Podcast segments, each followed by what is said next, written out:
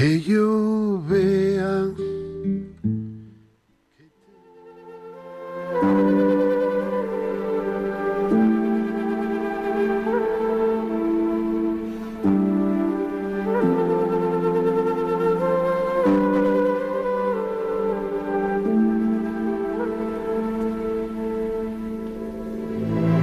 Diálogos con la ciencia.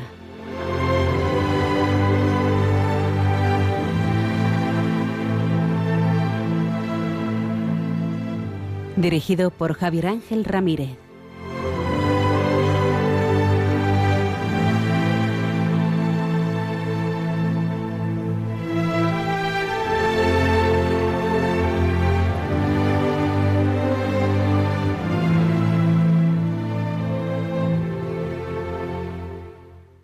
Buenas noches. Estamos en Diálogos con la Ciencia, el programa para ti, que sabes que la verdad existe y la buscas.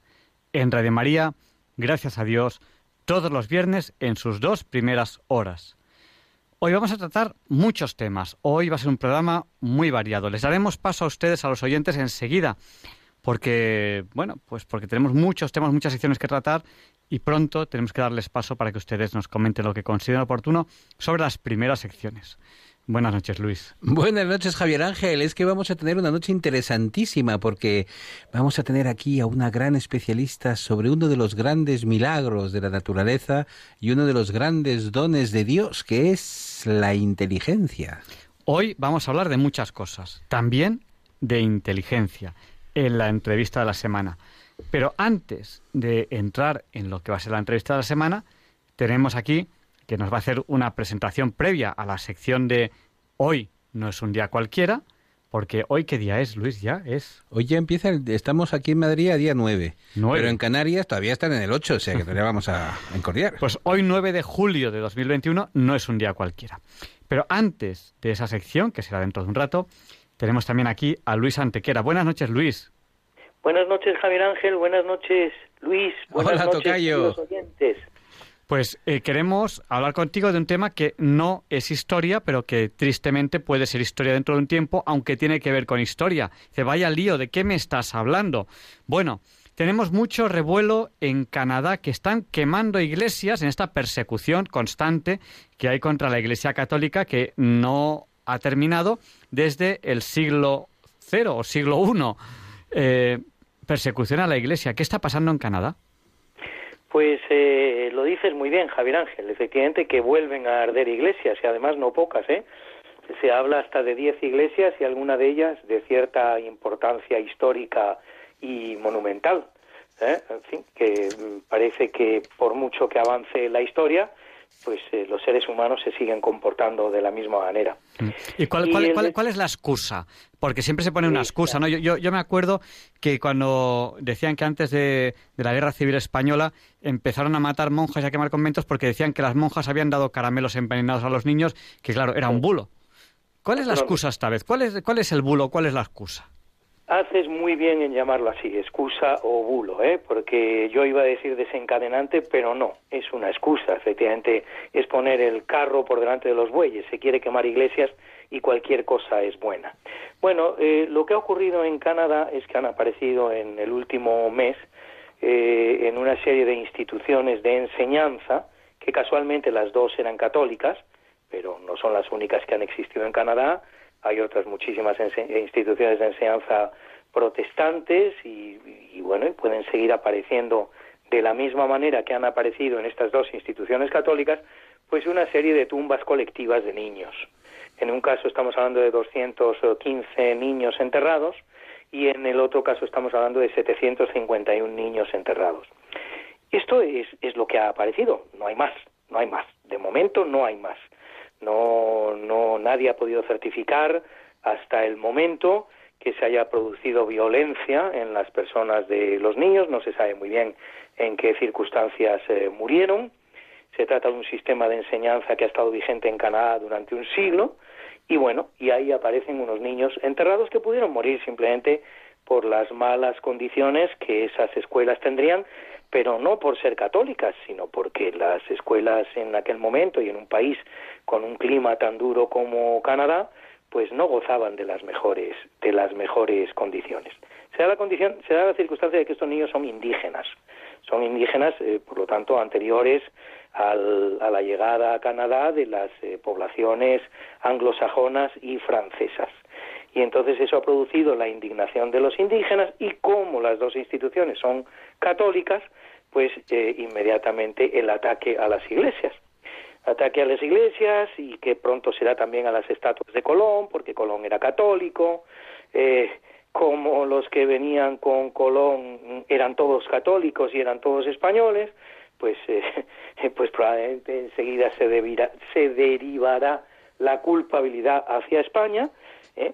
en un país como el Canadá en el que España pues eh, no ha tenido nada que ver.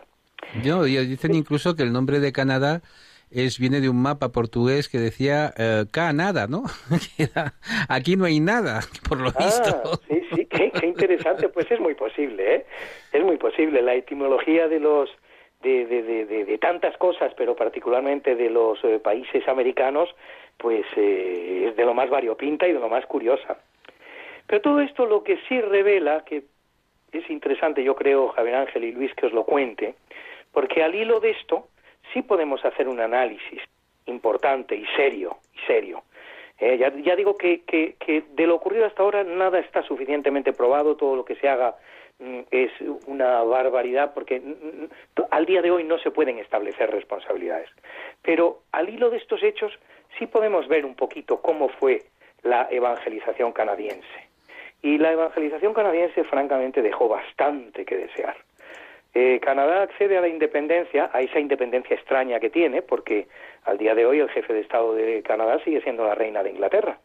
Pero bueno, es un país independiente, sometido a una corona extraña y lejana, pero realmente independiente, con un sistema parlamentario independiente, con un gobierno independiente. Canadá accede a la independencia en 1867. Su, su primer presidente es John Alexander MacDonald, que es escocés de nacimiento, protestante de religión y masón, declaradamente masón. Este señor es el que implanta en Canadá una política de asimilación de los indígenas absolutamente atroz, que se basó, pues, por ejemplo, en una serie de hambrunas programadas, como también se producirán luego en Ucrania, en los sistemas comunistas, se basó en un montón de ejecuciones arbitrarias, siempre claro está contra los indios naturalmente, y se basó sobre todo en lo que dieron en llamar el Canadian Indian Residential School System, es decir, el sistema canadiense de escuelas residenciales para indios. Hasta 150.000 niños indígenas han podido pasar a lo largo de un siglo por estas escuelas. Estas dos escuelas en las que han aparecido los dos, eh, los, mil niños eh, enterrados en fosas comunes o en enterramientos eh, colectivos, pues forman parte de este sistema. Y este sistema fue cruel, fue atroz. Y el resultado de todas estas políticas es que efectivamente al día de hoy en Canadá hay un 4% de indios puros y un 1% de mestizaje. Esto es todo lo que queda de las poblaciones originarias canadienses. El segundo premier canadiense, que se, que se llama John Mackenzie, igualmente escocés, igualmente protestante, y aunque no declaradamente masón, probablemente también, bastante probablemente, también masón, para la mayor claridad de todas las leyes que había implantado su predecesor, las funde en lo que se llama la Indian Act, es decir, la ley de indios, que ha estado vigente en Canadá hasta muy recientemente, hasta 1970, 1980, que sufre su primera reforma en 1951. Es decir, que el sistema de leyes implantado por el primer premier canadiense, John Alexander MacDonald, ha estado vigente en Canadá hasta 1951, es decir, con la Segunda Guerra Mundial terminada, para que nos hagamos una idea, es atroz. Esto es realmente atroz. Luis, Luis, te, interrumpo un momento, a ver, que me quede aclarado. Entonces, ha sido Isabel la Católica y Fernando, ¿no? Los que han hecho la Indian Act de esa para exterminar a los indios canadienses. Por supuesto, por supuesto que sí. Pero se habían puesto un disfraz, un disfraz de protestantes masones que hablaban en inglés, ¿no? Así es. Oye, hay que ver, hay que ver Javier Ángel, lo que hacen Fernando e Isabel, es una cosa. No, no, les líes, Luis, no, le, no líes a los oyentes. Por supuesto, y por supuesto valiéndose de la imprescindible ayuda de franciscanos, eh, dominicos, jesuitas, eh, esto, esto, es así. En Canadá, en Canadá, ¿eh? justamente en Canadá. Mm, dos tercios de los Estados Unidos, o incluso más, fueron españoles. ¿eh? Durante buena parte de la historia. Algunas partes de, de, Estados Unidos durante varios siglos, otras durante medio siglo. En Canadá jamás pusieron los pies los españoles, jamás. Pero no tiene nada de particular que acabarán, acabarán ardiendo estatuas de Colón y si tienen alguna de Isabel la Católica también. Hay una cosita. es que además es verdad, es que hay que reírse. Sí, es, increíble. hay que reírse por no llorar, ¿no? Por no llorar, efectivamente. Este es el, el, sistema de aplicación de responsabilidades que rige hoy día, de un rigor tan extraordinario como el que te estoy contando, ¿no? Como aquel del que estamos hablando. Yo solo quería, si queréis, para terminar, compararos las cifras de, de, de población indígena que existen en Estados Unidos y en Canadá. Estados Unidos una evangelización 100% protestante, en Canadá una evangelización 50% protestante, 50% católica. Quería comparar esas cifras con las cifras de las poblaciones indígenas existentes en los países que evangelizó España. Hemos dicho que en Canadá un 4% de indios puros, un 1% de mestizaje. Estas cifras, con ser malas, son cuatro veces mejores que las norteamericanas, donde lo único que queda es un 1% de poblaciones indígenas, mestizaje prácticamente nulo. En los eh, países evangelizados por España, pues por daros cuatro ejemplos bien significativos que me he tomado la molestia de, buscar. En México, 70%, 70% de población mestiza, se dice pronto, ¿eh? es decir, producto de la unión de un español y de un indio. 20% de indios puros. En México los blancos puros son minoría. Bueno, como en todos los países que os voy a decir. En Bolivia, 32% de mestizaje, 54% de indios puros. En Paraguay el mestizaje alcanza el 75%. La práctica totalidad de la población paraguaya es producto de la fusión de los, eh, de, los, eh, de los eh, españoles con los indígenas originarios. En Ecuador, 65% de mestizaje, 6,5% de indios puros. Esta es la comparación entre la evangelización española y fundamentalmente católica, pero española, por encima de todo española, y las evangelizaciones que llevaron a cabo pues anglosajones, franceses, protestantes, masones en otros países que no estuvieron en la órbita española. O sea, los malos no damos nosotros. Es que yo no me aclaro. Yo creía que los malos se damos nosotros. Es un lío, es un lío. Es un lío. sí, sí, pero yo estoy seguro que al final, al final somos los malos. O sea, algo hemos debido hacer. Algo hemos, debido hacer. Y, al, final, eh, todos contra España, incluso dentro de España, todos contra España, incluso los españoles. Todos, sobre todo, sobre todo los españoles. Sobre todo los españoles. Que eso, es decir, vamos a un tema muy bonito que Luis conoce fenomenal, mejor que yo, que es el de la leyenda eh, negra española, que tiene una singularidad, porque la leyenda negra española es la que se merece España, que un país con semejante poderío no podía tener una leyenda negra eh, inferior a la que tiene.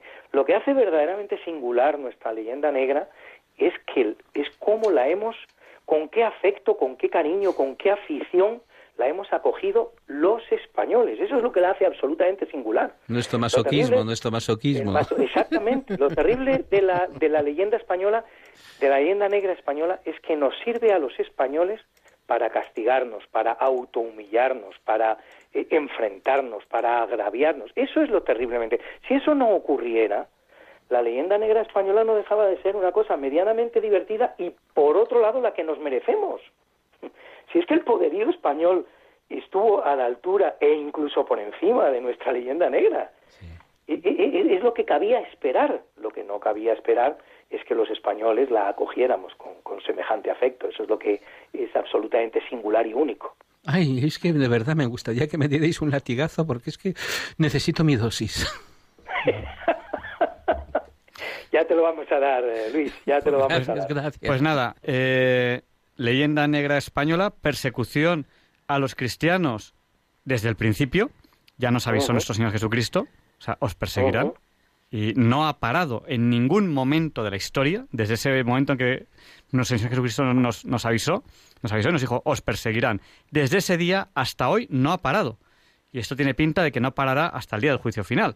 Pero bueno, ¿Te- eh, ¿Os habéis fijado en que la imbecilidad y la maldad siempre van cogidas de la mano? Yo os pido a vosotros, Y- vamos a hablar de inteligencia en el programa, yo os pido a vosotros que pongáis toda vuestra inteligencia, que nuestros oyentes se concentren y pongan toda su inteligencia a resolver la siguiente pregunta. ¿Qué tiene que ver el hecho de que unos policías blancos, probablemente protestantes, asesinen a un ciudadano norteamericano negro en un lugar apoyándole la rodilla en el pecho hasta que se asfixia, con el hecho de que luego pintarrajeen la estatua de Cervantes o quiten del Capitolio de California la estatua de Isabel la Católica. Es decir, partimos del asesinato de un señor a que quiten la estatua de Isabel la Católica en el Ca- Capitolio de Sacramento. A ver, vosotros ustedes, todos los cerebros de España, que alguien me dé la respuesta. De ahí, ¿cómo es, cómo es posible? Así es. pues nada, pues Eh, es el, el el carro por delante de los bueyes, ¿no? Se trataba de sacar la estatua de Isabel la Católica de Colón y, y lo primero que nos hemos encontrado es esto y ya está. Pero el objetivo ¿por es qué, eso, por qué es- se odia tanto a es- España? Porque España es ¿Eh? la tierra de María. Sí, Muchas gracias, sí, Luis. sí. No, yo creo que porque somos guapos. En el fondo es porque somos guapos. Es la única explicación. ¿Para qué vamos a andarnos con tonterías? Y, y sobre todo nosotros tres, ¿verdad, Luis? Hombre, hombre, por favor. Un, un abrazo muy fuerte, Luis. Un Un abrazo. abrazo muy fuerte, chicos. Y ojalá Hasta- no ardiese, ojalá no ardiese nunca más una iglesia cristiana, fundamentalmente sí, sí. católica. La persecución a los católicos es la persecución más feroz que ha existido siempre. Tenemos que hablar un día de libertad religiosa. Y, y bueno, Oye, hablando de iglesias que arden, yo me acuerdo que la que es actualmente, eh, porque es que tenemos una ministra de igualdad que era la antigua que está costa... Déjalo, Luis, no te entonces, metas. era una cosa, yo me acuerdo que había una que iba a una manifestación de mujeres que decían blasfemias y tal, y decían que la, la iglesia que mejor ilumina es la que arde. Bueno. En Madrid, ¿sabes? En Madrid, es decir, que no estábamos en Canadá. un, sí. una- un abrazo muy fuerte, Luis. Sí, señor, chicos. Buenas Buen noches. programa y nos vemos dentro de un ratito, ¿eh? Que yo no me termino de ir. No, yo no, me no. quedo aquí. Hasta ¿eh? ahora. Te quedas ahí agazapao. Eh, haga pasado, haga pasado. Hasta ahora, Luis, un abrazo. Un abrazo. Hasta luego. Vamos ya a la entrevista de la semana. Wow, menuda entrevista. Porque, ¿sabes por qué es la entrevista de la semana, no? Por la noticia de la semana. Una noticia apasionante, interesantísima y que además te reconcilia con el mundo, fíjate tú. Pues vamos allá.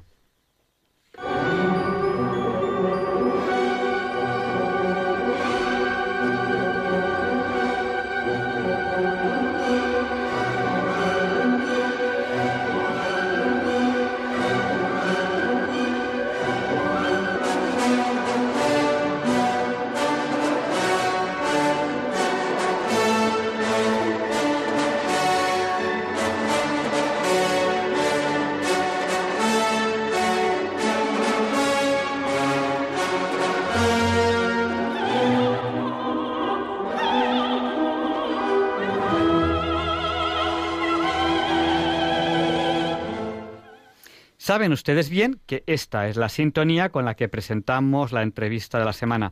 Y hoy tenemos el placer de presentarles a Carmen Sanz Chacón. Eh, ella es psicóloga clínica y, bueno, pues ha escrito muchas cosas, pero una de las obras que ha escrito es La medición de la inteligencia. Eh, buenas noches, Carmen.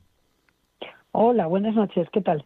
Pues ¿por dónde empezamos? ¿Qué es Bueno, eso de la tenemos que- inteligencia? que empezar primero por decir por qué hablamos de este tema, ¿no? Bueno, o quizá primero preguntando qué es la inteligencia. Pues vamos a ir, vamos allá. Bueno, la in- eh, en primer lugar, el libro se llama La maldición. Ah, la, de mal- la la maldición. Hay un pequeño matiz, ¿eh? la maldición de la inteligencia. la maldición Bueno, de la inteligencia. Eh, exactamente. Cuando hablamos de inteligencia hablamos de varias cosas. Hablamos de la capacidad para resolver problemas, para razonar, para analizar, ¿vale? Es un concepto bastante amplio. Pero vamos, en general yo diría que es la capacidad de adaptación que tenemos los seres humanos para ir resolviendo las cosas que se nos van presentando a lo largo de la vida. Bueno, y... O sea, es la capacidad para ir resolviendo problemas. Sí, y adaptarnos. Y adaptarnos, es decir, una cuestión de adaptación. La inteligencia nos ayuda a adaptarnos. Y usted habla muchas veces, bueno, usted es una experta en un tema muy bonito que es el tema de los superdotados, de las personas que tienen unas capacidades eh, asombrosamente, eh, vamos, asombrosas, ¿no? Asombrosas. Y, y, usted habla de la maldición de la inteligencia porque eso no siempre es una ventaja para ellos, ¿no? Exactamente. En muchos casos, cuando no reciben la educación que necesitan, cuando no reciben el apoyo que necesitan, pues al final termina convirtiéndose en una maldición.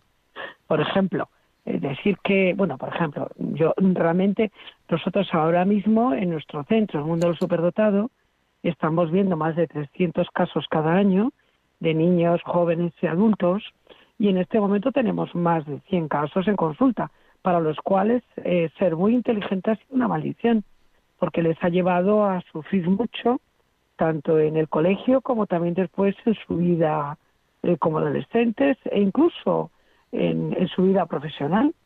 porque por una parte en el colegio es frecuente que un niño con altas capacidades sufra acoso escolar, sufra rechazo por parte de sus compañeros y lo pase francamente mal, con las consecuencias que eso tiene en cuanto a baja autoestima y ansiedad, depresión, etcétera. Y también es muy frecuente que se acostumbren a no trabajar durante toda la infancia y luego cuando llegan a la adolescencia pues realmente no sepan estudiar y tengan que repetir curso y fracasen a pesar de su altísimo cociente intelectual.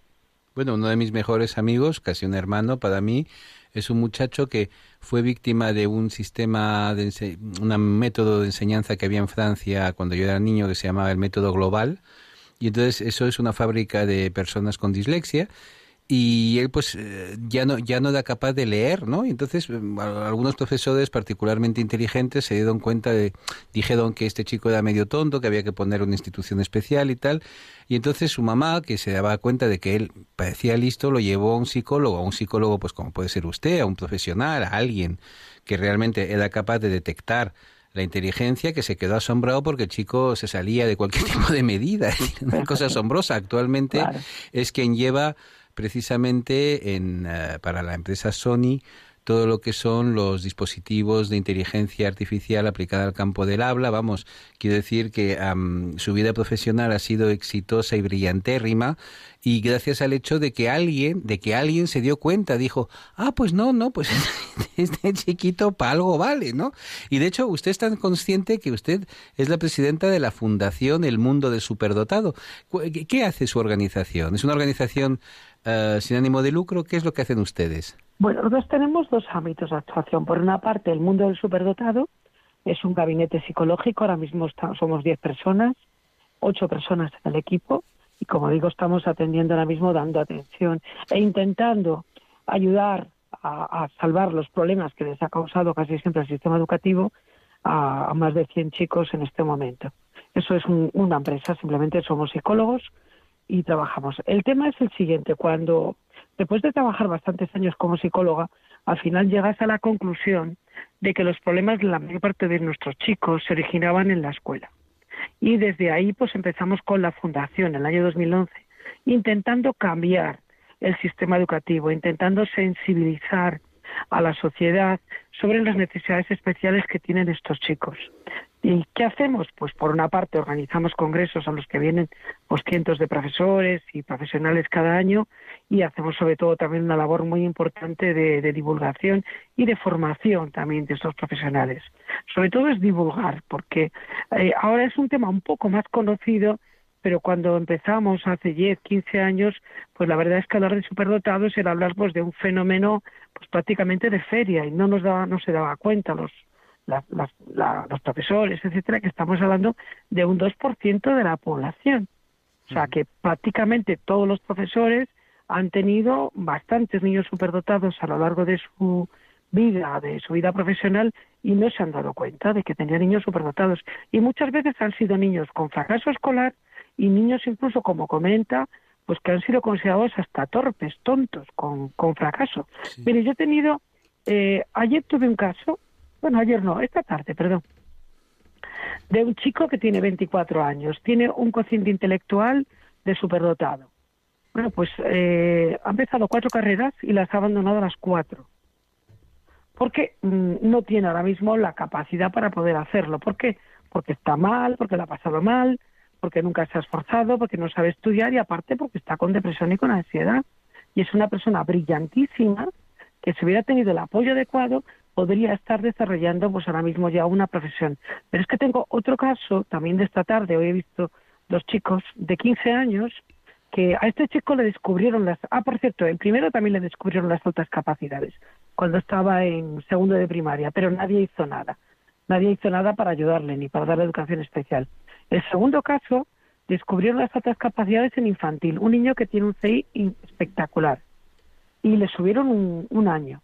De, paso, me parece que no hizo tercero de infantil, pasó directamente a primaria. Bueno, luego en quinto de primaria le volvieron a hacer otra prueba de inteligencia dio un cociente intelectual de 153. Fíjese que hablamos de Einstein con 160. Este niño 153. Bueno, pues la Consejería de Educación correspondiente decidió que no hacía falta hacer nada más y el niño pues ha estado aburrido, desmotivado y yo hoy he empezado a verle porque está pues hasta con intentos de suicidio.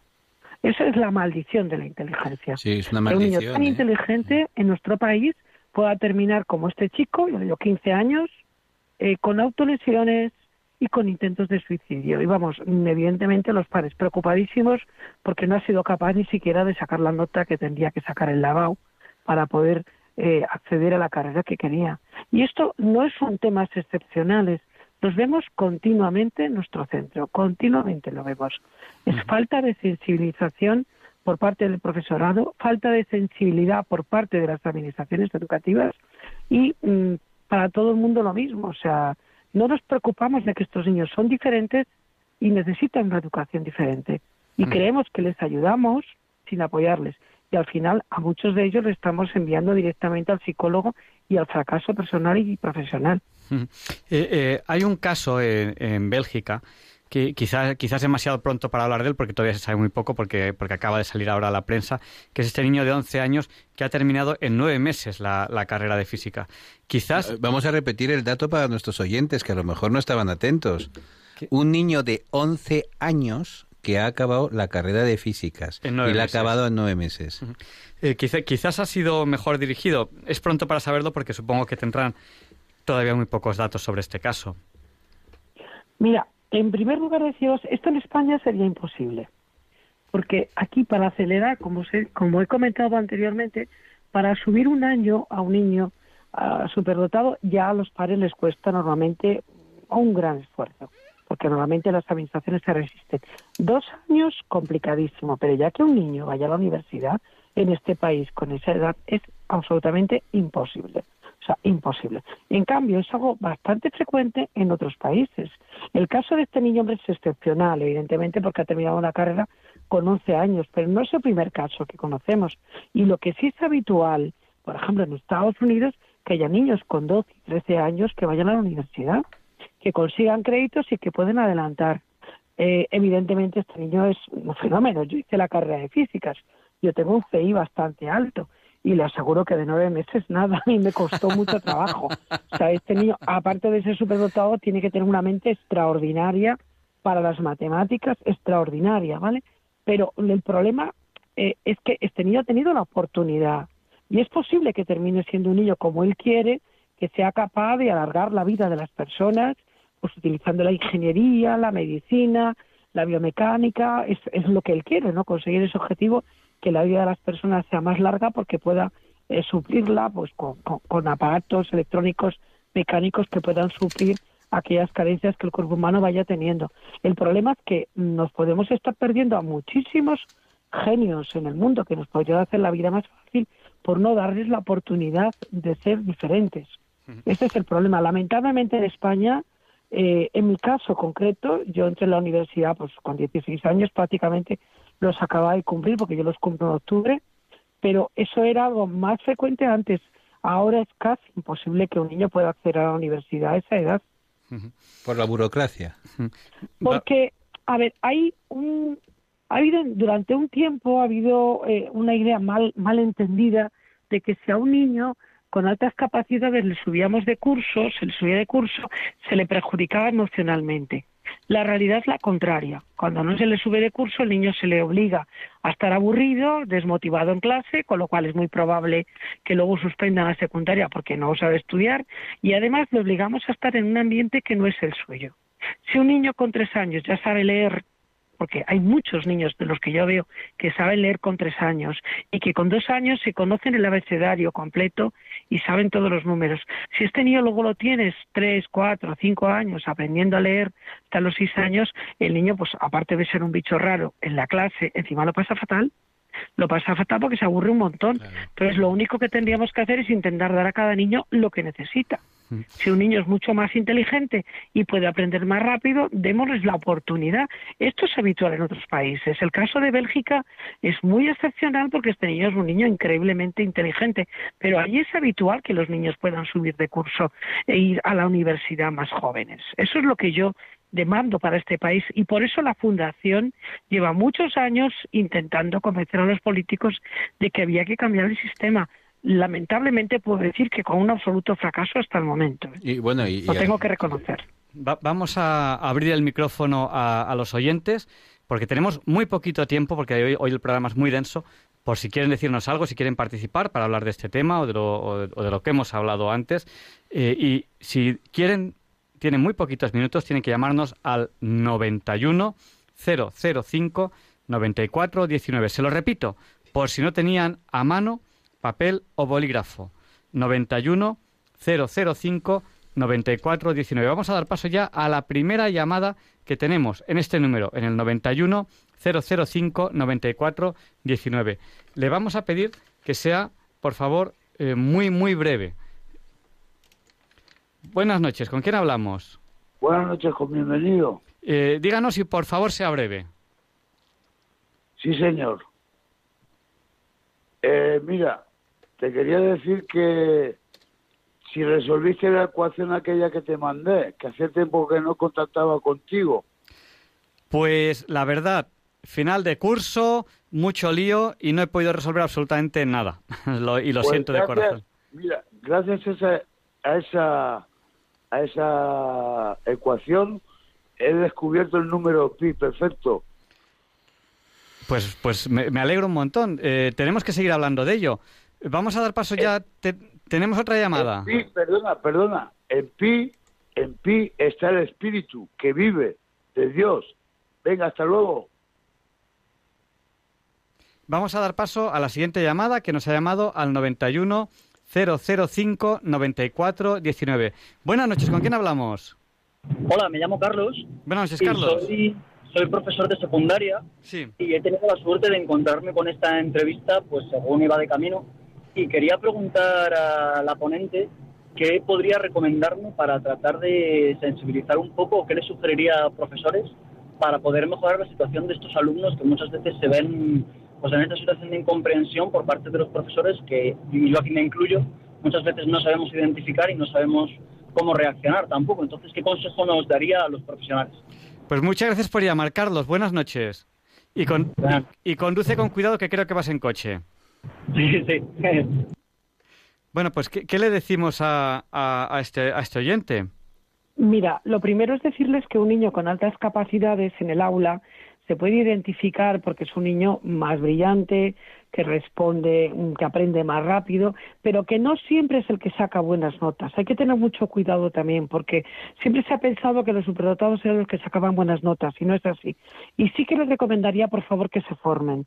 Mira, en ese sentido, nuestra fundación lleva años ofreciendo un programa de formación para profesores muy fácil, muy fácil, muy asequible, que además lo, vamos, lo puede hacer cualquier profesor y yo les diría que cada profesor que se forma va a la sala de profesores y es capaz de salvar, yo digo salvar, a muchos de nuestros niños. Entonces yo les diría que se formen. Formación altascapacidades.es es donde tenemos nuestro programa de formación, que se formen, por favor, si no tienen ganas de hacer un curso, que se lean el libro La maldición de la inteligencia, que es muy barato, vale nueve euros en Kindle, y que así van a empezar a ver, a vislumbrar otro tipo de niños que seguramente están ocultos en clase, que lo están pasando mal y a los cuales se les puede ayudar. Yo decirles que a mí me salvó quizás una de las profesoras que tuve, doña Octavia, cuando yo tenía siete u ocho años, caí en sus manos afortunadas y de sacar cuatro y cinco en el aula y ser una alumna pues bastante mediocre, pues me convirtió en una alumna aplicada y motivada y con ella empecé a sacar sobresalientes y matrículas de honor y fue porque se dio cuenta de que podía dar mucho más y creyó en mí. Es muy importante que los niños superdotados que son tímidos, que son introvertidos, que tienen la autoestima baja, tengan el apoyo de alguna persona, de algún profesor que crean ellos y les ayude a salir a veces de esa soledad y de esos problemas. Si ven a un niño que está solo en el patio, si ven a un niño que tiene algunas dificultades, que, le presten una atención especial, por favor, porque pueden tener a un niño superdotado en el aula.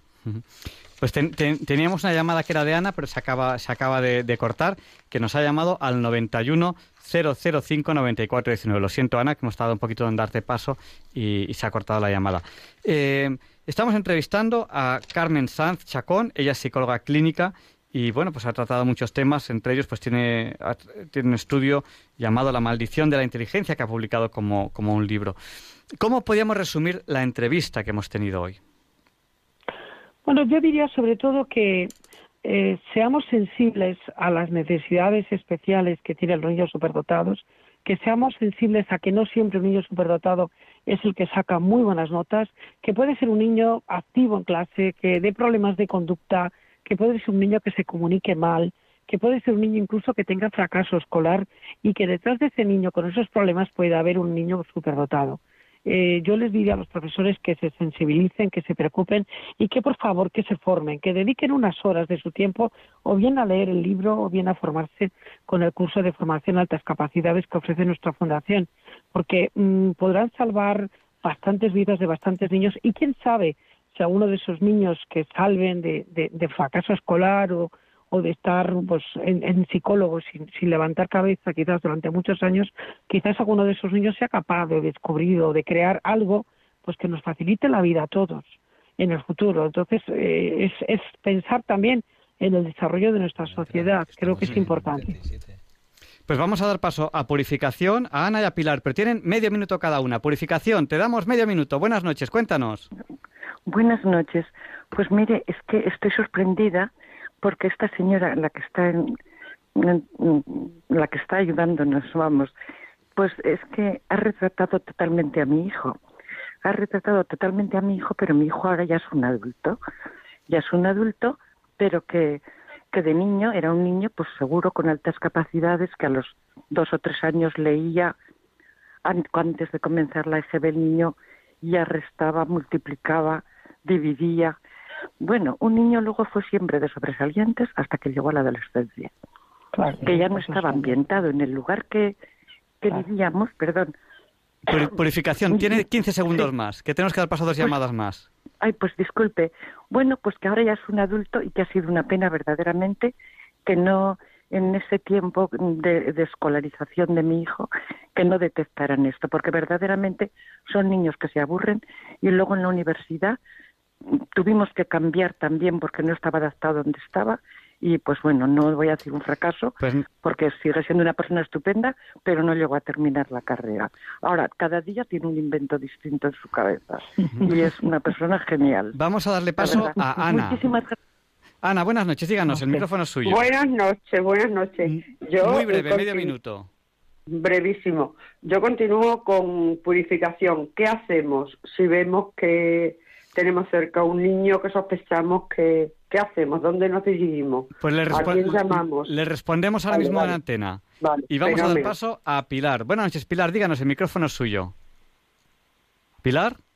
Un momentito. preguntar a la mm, esta doctora en psicología que si mm, un niño que pasa por bueno, la escuela de primaria, luego después la secundaria y se aburre y tal, todo lo que han estado ahí diciendo, eh, si puede, mm, al recibir un acoso por parte de los alumnos, también como por parte del profesorado, eh, por su forma de actuar, eh, si puede derivar mm, en una en un tipo de trastorno mucho más grave como puede ser más grave que una ansiedad puede no sé, un tipo psicótico o algo así. Gracias, buenas noches. Pues muchas gracias, le respondemos eh, en, antena.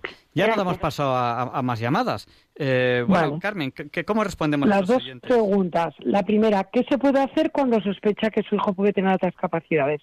Bueno, lo primero es plantearlo en el colegio. Si allí no, no obtiene respuesta, pues porque el orientador no tiene tiempo, porque la profesora no lo cree, buscar un centro privado que le pueda hacer las pruebas. Por ejemplo, el nuestro, el mundo del superdotado, estamos en Madrid, pero estamos atendiendo a chicos de toda España u otros centros como el nuestro.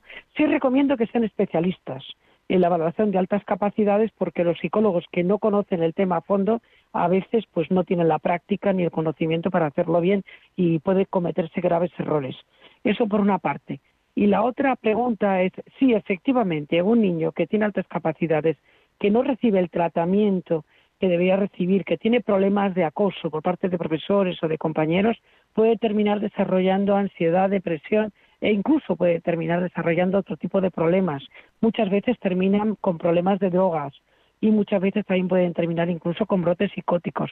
Lo digo porque lo veo a diario, ¿de acuerdo? Entonces, no es que estemos alarmando, es que es la realidad. O sea, estos chicos, si no reciben apoyo, son chicos hipersensibles, con una gran eh, inteligencia, pero aparte también con una gran eh, capacidad de, sufrir muy intensamente y pueden terminar desarrollando otro tipo de, de, problemas muy graves. Y también decir que los adultos tienen solución. El hecho de que un niño haya tenido problemas y no haya tenido apoyo, mm, en nuestra consulta la mitad de las personas que tenemos son adultos. Y la verdad es que cambian y pueden ser ayudados y, salen adelante.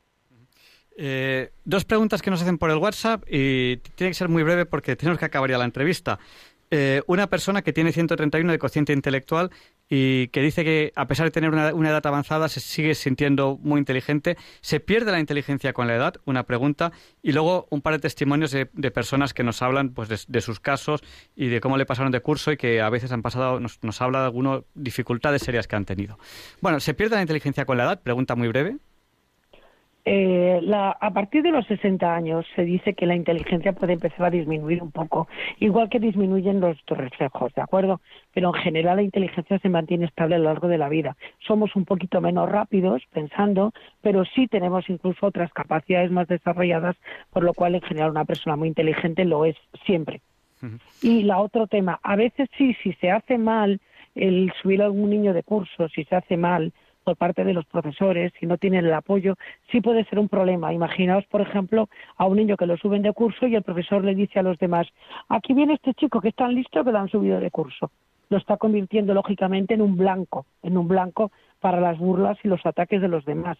Hay que hacer las cosas bien. El 90% de los niños que están acelerados no tienen problemas. Bien es cierto que subir un año de curso a un niño superdotado nos sirve de mucho. Hay que plantearse dos como mínimo o quizás tres años para realmente ponerlo con los niños con los que debería estar. Carmen Sanz Chacón, psicóloga clínica, con ella hemos hablado de la maldición de la inteligencia. Muchísimas gracias y buenas noches. Y gracias por habernos dedicado su tiempo esta noche. A estas horas, además. Muchísimas gracias, doña Carmen. Gracias. Y bueno, saben que aunque ya no podemos dar paso a, las llamadas, eh, pues que pueden seguir participando en el programa como a través del WhatsApp, que es el del 8. Luis, ¿cuánto es 8 por 8? ¿No es 25, no es 36, es 64? 64. Pues nuestro WhatsApp es el 649 Se lo repetimos por si no tenían papel o bolígrafo a mano. 64 9 eh, nos, nos, han escrito ya en el WhatsApp que nos saludan Rosario de Sevilla, José María Mari Carmen de Valencia, Raúl de Santander, Pilar de Coria, Inma de Zaragoza, Pedro y, Maite, que están en Nules, nos envían además una foto, un abrazo muy fuerte, y María Ángeles de Sevilla. Muchísimas gracias y a continuación, Leonardo Daimiel Pérez de Madrid nos presenta la sección Pensar y Sentir. Disfruten de esta preciosa voz.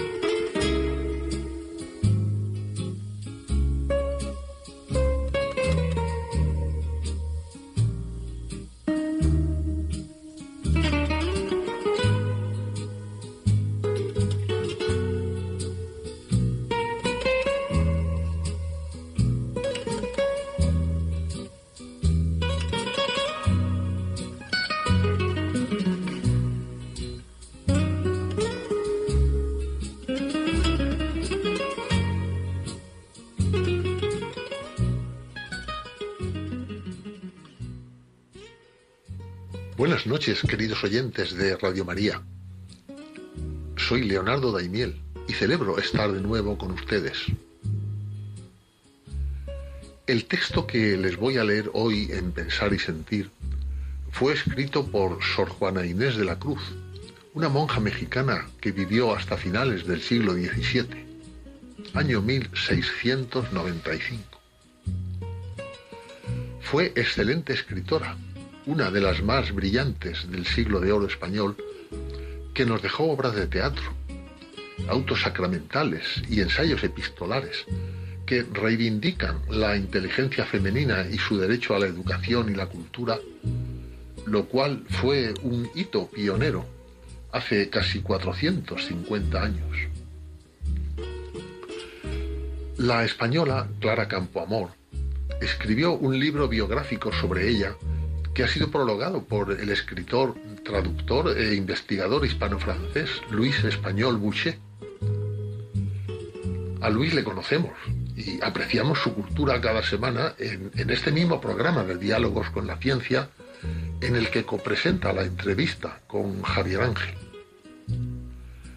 En ese prólogo dice Luis Español, entre otras cosas, que la vida y obra de Sor Juana Inés de la Cruz no fueron ajenas al amor apasionado, como revelan algunos de sus poemas, ni tampoco al veneno de la autodestrucción.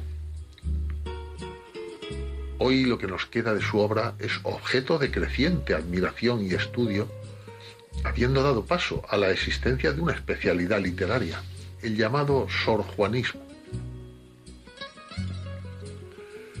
El texto que les voy a leer a continuación es el famoso poema escrito por Sor Juana Inés de la Cruz, al que tituló Hombres Necios.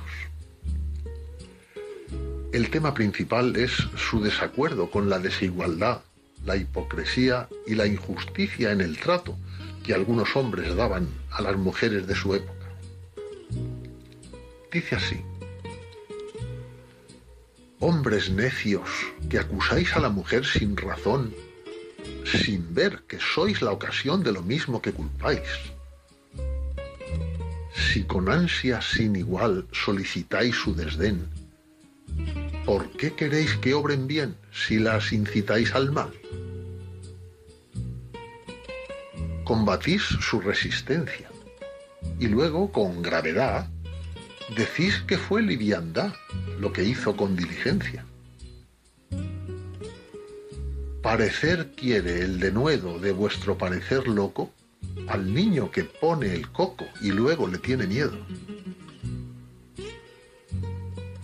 ¿Qué humor puede ser más raro que el que, falto de consejo, él mismo empaña el espejo y siente que no está claro? Con el favor y el desdén tenéis condición igual, quejándoos si os tratan mal, burlándoos si os quieren bien. Opinión ninguna gana, pues la que más se recata, si no os admite, es ingrata, y si os admite, es liviana. Siempre tan necios andáis que con desigual nivel a una culpáis por cruel y a otra por fácil culpáis. Pues ¿cómo ha de estar templada la que vuestro amor pretende, si la que es ingrata ofende y la que es fácil enfada? Mas entre el enfado y pena que vuestro gusto refiere, bien haya la que no os quiere, y quejaos en hora buena dan vuestras amantes penas a sus libertades alas. Y después de hacerlas malas, las queréis hallar muy buenas. ¿Cuál mayor culpa ha tenido en una pasión errada? ¿La que cae derrogada o el que ruega decaído? ¿O cuál es más de culpar, aunque cualquiera mal haga? La que peca por la paga o el que paga por pecar? Pues, ¿para qué os espantáis de la culpa que tenéis? Queredlas cual las hacéis, o hacedlas cual las buscáis. Dejad de solicitar y después con más razón acusaréis la afición de la que os fuere a rogar. Bien con muchas armas fundo que lidia vuestra arrogancia, pues en promesa e instancia juntáis diablo, carne y mundo.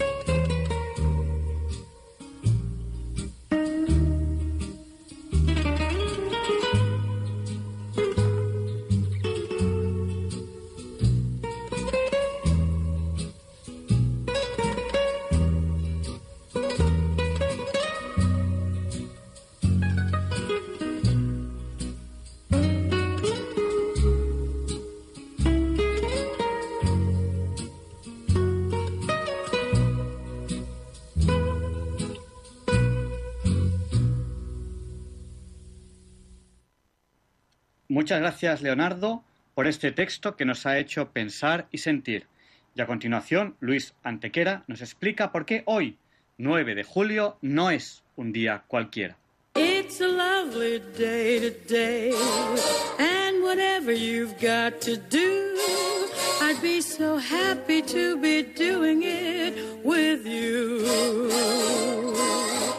But if you've got something that must be done, and it can only be done by one, there is nothing more to say. Except it's a lovely day for saying it's a lovely day.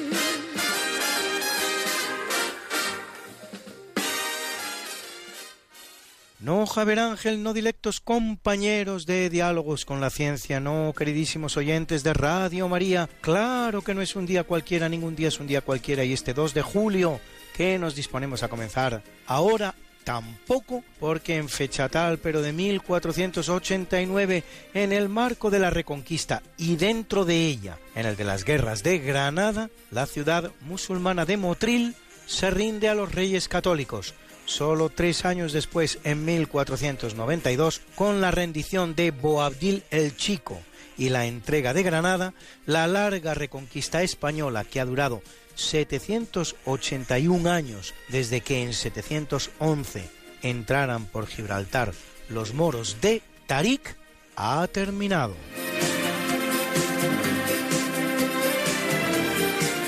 En el capítulo siempre fecundo de la conquista, colonización y evangelización de América por los españoles que va a permitir a los indígenas americanos el tránsito del neolítico al renacimiento en apenas dos generaciones, un tránsito que a los europeos había costado 7.000 enteros años, en 1502 un huracán destruye la ciudad de Santo Domingo, en la actual República Dominicana, verdadera primada del millar de ciudades que los españoles fundarán en América.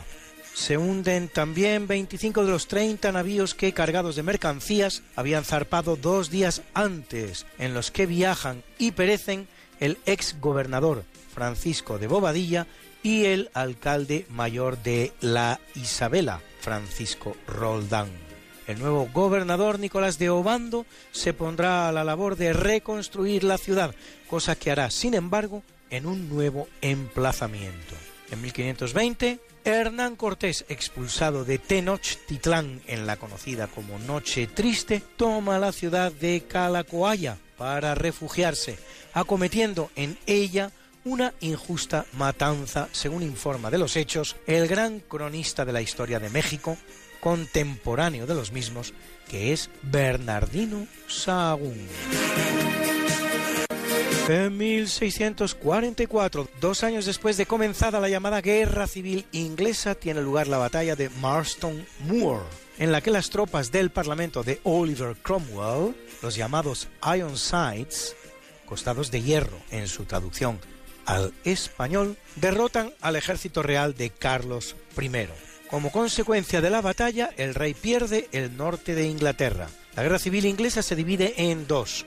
Una primera entre 1642 y 1646 que termina con el apresamiento del rey y una segunda entre 1648 y 1649 tras conseguir huir el rey, que termina con su nueva captura, su enjuiciamiento y su ejecución por decapitación. Por cierto, que como atención especial para con el rey, le será permitido, una vez producida la ejecución, coser la cabeza al cuerpo para su enterramiento.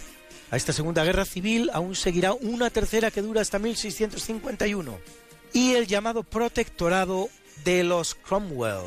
Suerte de república que sin embargo Cromwell intentará convertir en un mero cambio dinástico, al dejar como sucesor a su hijo Richard, hasta que en 1660, 18 años después de comenzados los eventos, se produce la restauración monárquica en la persona de Carlos II, hijo de Carlos I.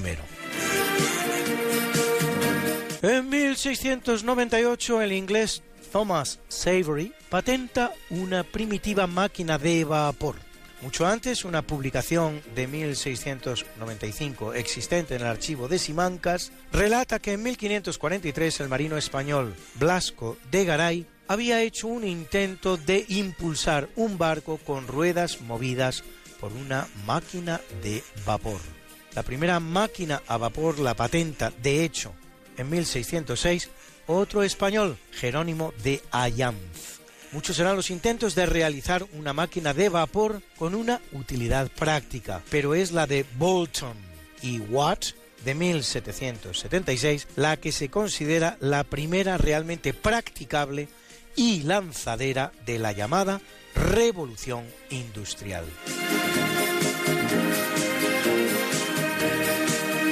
En 1817, en la Villa de Apóstoles, en la provincia argentina de Misiones, los argentinos consiguen repeler el ataque portugués. El combate tiene lugar en el marco de la llamada invasión luso-brasileña, conflicto acontecido entre 1816 y 1820 en Uruguay, en la Mesopotamia argentina y en el sur del Brasil, que tendrá como resultado la anexión del Uruguay al Reino del Brasil con el nombre de provincia cisplatina, es decir, provincia a este lado del Plata, del río de la Plata. Lo contrario sería transplatina.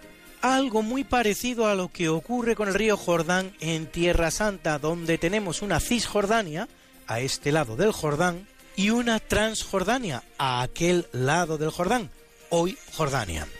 Y seis años después, en 1823, en escenario no muy lejano, tras la batalla de San Salvador de Bahía, se proclama la independencia brasileña respecto de Portugal, en un proceso con escasos precedentes históricos, en el que el instigador de la rebelión es el propio rey de Portugal, refugiado en Brasil desde las invasiones napoleónicas se proclama lo que se da en llamar el Imperio brasileño, cuyo titular será el propio Pedro I y luego su hijo Pedro II. para ser liquidado en 1899, durando, por lo tanto, 76 años en total.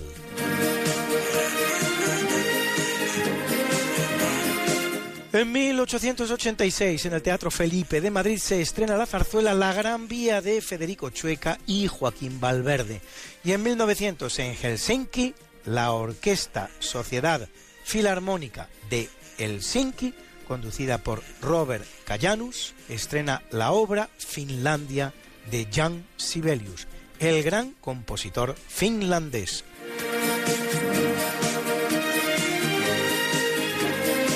Es una semana importante para las libertades civiles en el mundo, porque en 1858, tras la derrota rusa en la guerra de Crimea, el zar Alejandro II pone fin en Rusia a la servidumbre, sistema vigente en el imperio y destinado a impedir que los campesinos pudiesen desplazarse libremente por el territorio ruso, emigrar o, en definitiva, abandonar la porción de tierra a la que estaban sometidos en condición de siervos.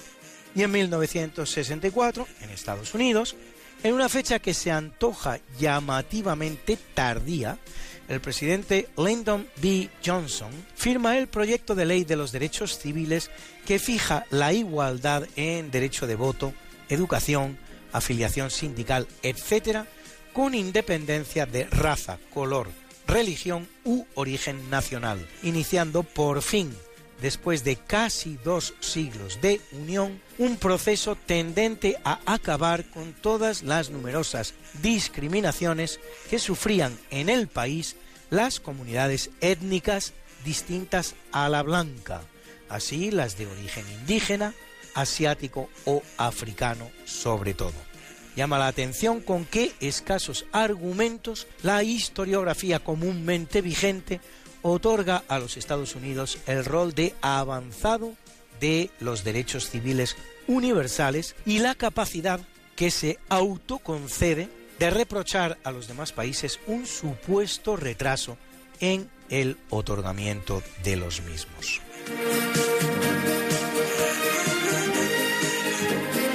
Y sin salir de los Estados Unidos, en 1903 el gobierno estadounidense, tras un acuerdo impuesto al de Cuba, comienza a pagar el arriendo a perpetuidad de los terrenos de Bahía Guantánamo. 2.000 dólares anuales. El precio por el que probablemente no se pueda alquilar ni un trastero en Manhattan durante un mes sigue vigente y de hecho Cuba se niega a cobrarlo.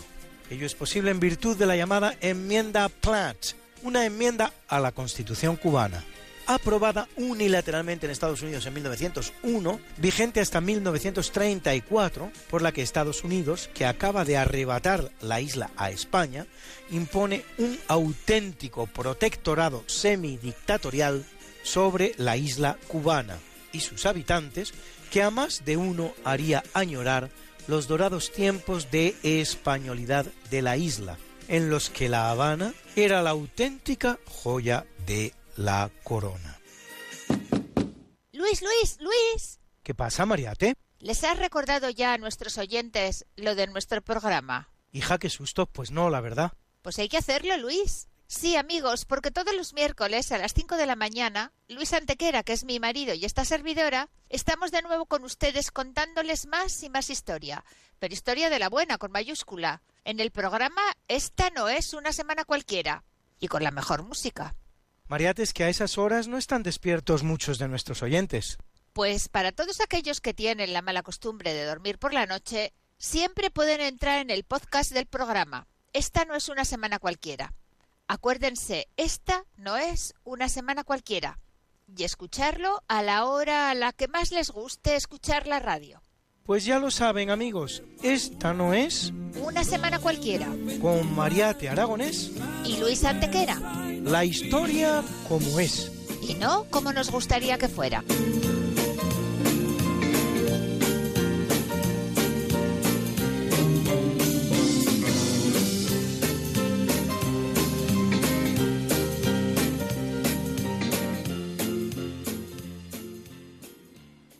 En 1934 en Alemania tiene lugar la Nacht der langen Messer, o Noche de los Cuchillos Largos, llamada por los nazis Operación Colibrí, precioso nombre, en la que Adolf Hitler se desembaraza de muchos de sus opositores dentro del propio partido, un centenar de ellos, entre los cuales las Sturmabteilung, las SA o sección de asalto, organización paramilitar nazi y su jefe Ernst Röhm, así como los fieles al vicecanciller Franz von Papen, con el que los nazis gobernaban en coalición aunque él no lo fuera.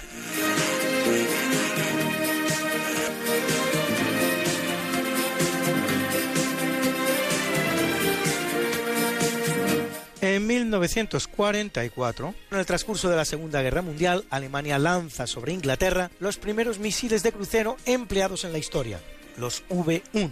A lo largo de la guerra lanzará casi 10.000, de los que solo algo más de 2.000 alcanzarán sus objetivos.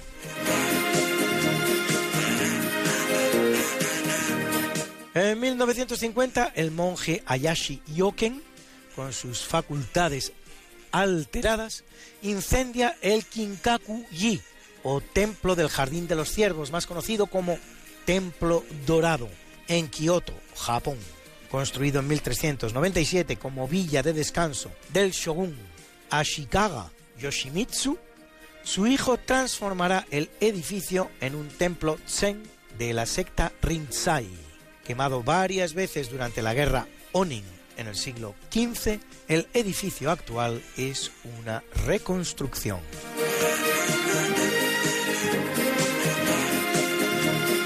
En 1966, con el fin de desarrollar y probar su arsenal nuclear, Francia da comienzo a una serie de pruebas nucleares en el paradisíaco atolón de Mururoa, en el Océano Pacífico. En él se han realizado 41 pruebas nucleares atmosféricas y 137 pruebas subterráneas, hasta que en 1996 los ensayos se abandonan definitivamente. Mururoa constituye un dom-tom, como lo llaman los franceses, es decir, un département d'outre-mer, departamento de ultramar, el de la Polinesia, con 118 islas y atolones, muchos de ellos, como la práctica totalidad del Océano Pacífico, descubiertos por españoles, sobre el que Francia fundará un protectorado en 1889. Bruna, Bruna, nació María y está en la cuna, nació de día, tendrá fortuna. Por dar a la madre su vestido largo y entrar a la fiesta con un traje blanco y será la reina cuando María cumpla 15 años. Te llamaremos Negra María, Negra María que abriste los ojos en carnaval. En el capítulo del natalicio nace en 419 Valentiniano III, emperador romano, hijo de Gala Placidia, hija a su vez de Teodosio el Grande, el que cristianiza el imperio y lo divide en dos. Su reinado de 30 años, inusitadamente largo para la época, será sin embargo de crisis. Cuando él fallece apenas le quedan al imperio de Occidente 20 años de vida. El hecho más notable es la invasión del imperio por los hunos de Atila, que reclama casarse con Honoria, hermana de Valentiniano. Primero en las Galias, donde es derrotado en los campos cataláunicos, y luego en la propia Italia, donde conquista el norte, pero se retira antes de llegar a Roma, amenazado por el Imperio Romano de Oriente. Valentiniano acabará sus días asesinado por Optila y Transtila, mercenarios a sueldo del Senado romano.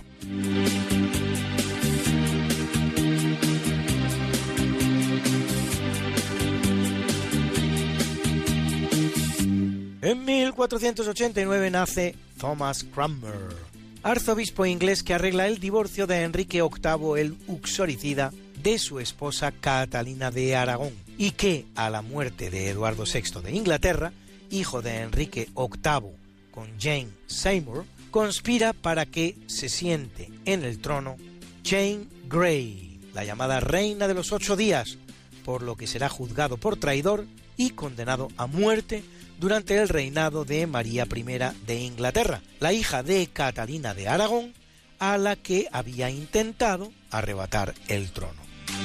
Tras renegar del protestantismo, en el momento de morir en la hoguera, se retracta de su retractación, por lo que será considerado mártir y santo por los anglicanos.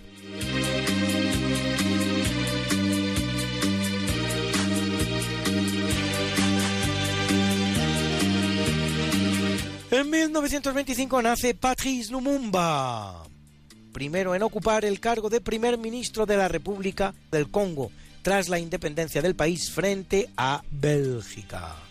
La vinculación del Congo a Bélgica se inicia en 1885, cuando en virtud de los acuerdos de la Conferencia de Berlín, en la que las potencias se reparten África y con el nombre de Estado Libre del Congo, es otorgado como propiedad personal a Leopoldo II de Bélgica, el cual realiza una explotación brutal de los recursos del país, particularmente el caucho, cuyas penosas condiciones conducen a una disminución de la población congoleña no inferior en ningún caso a los 10 millones de personas.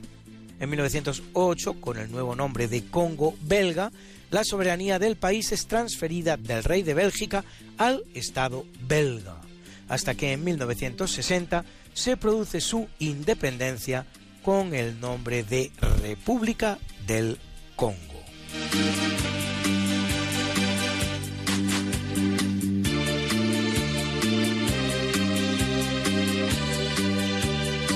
Y es un día muy importante para la historia de la física, ya lo van a ver ustedes. Nace en 1862 el británico William Henry Bragg. Nobel de Física en 1915, junto con su propio hijo William Lawrence Bragg, por sus contribuciones a la cristalografía de rayos X.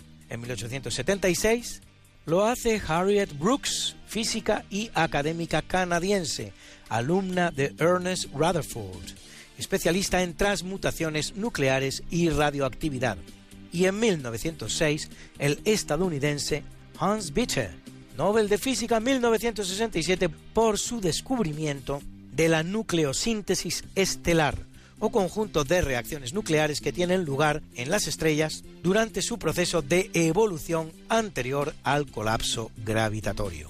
El colapso gravitatorio es el desmoronamiento centrípeto o hacia adentro de un cuerpo estelar por efecto de su propia gravedad, hasta formar un agujero negro.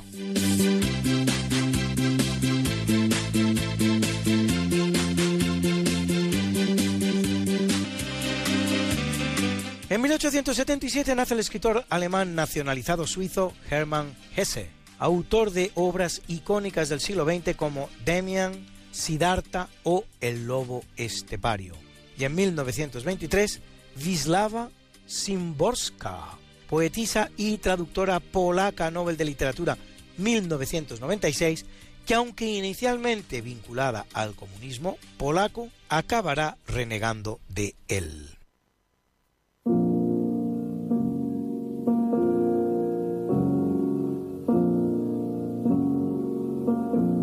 En el capítulo del obituario en 1556 muere el francés Michel de Notre-Dame, más conocido como Nostradamus, autor de unos almanaques anuales profetizando eventos los cuales conocerán gran éxito en la corte francesa de Catalina de Medici. Es autor de la obra Le Prophéties, las profecías en español, colección de 942 cuartetas poéticas publicada en 1555 que supuestamente predicen el futuro de la humanidad con mucho éxito incluso en la actualidad, aunque el mismo no provenga sino de las interpretaciones hechas a posteriori, mediante el sistema denominado precognición retroactiva, es decir, la adaptación del hecho a unos textos excesivamente ambiguos y poco precisos, justo lo contrario de lo que es una profecía. lo que quiere decir que al día de hoy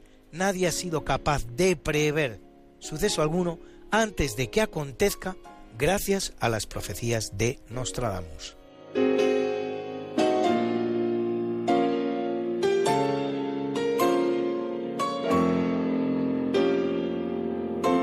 En 1843 muere el médico alemán Christian Friedrich Samuel Hahnemann, considerado el padre de la homeopatía, de homos igual y patía dolencia, teoría que sostiene que lo similar cura lo similar. En latín, similia similibus curentur. Es decir, que la sustancia que causa los síntomas de una enfermedad en personas sanas debe curar lo similar en personas enfermas.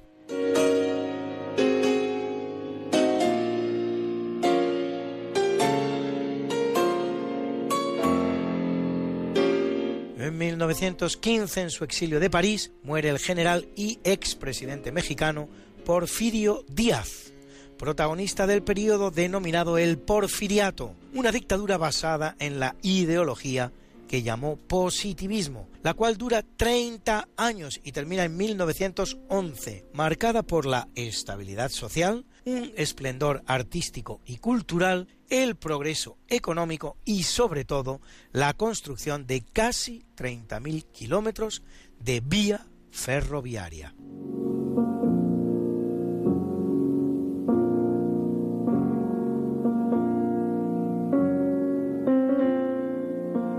En 1937 desaparecen con su avión en el Océano Pacífico mientras realizaban un viaje de circunnavegación la aviadora norteamericana Amelia Earhart, primera fémina en sobrevolar el Océano Atlántico en 1928, y su copiloto Frederick Noonan. Earhart llegó a alertar por radio de la escasez de combustible en los depósitos. Linda está la mañana en que vengo a saludarte.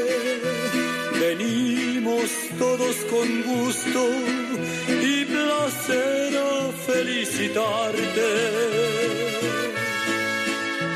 El día en que tú naciste, nacieron todas las flores en la pila del bautismo cantaron los ruiseñores. Ya viene amaneciendo, ya la luz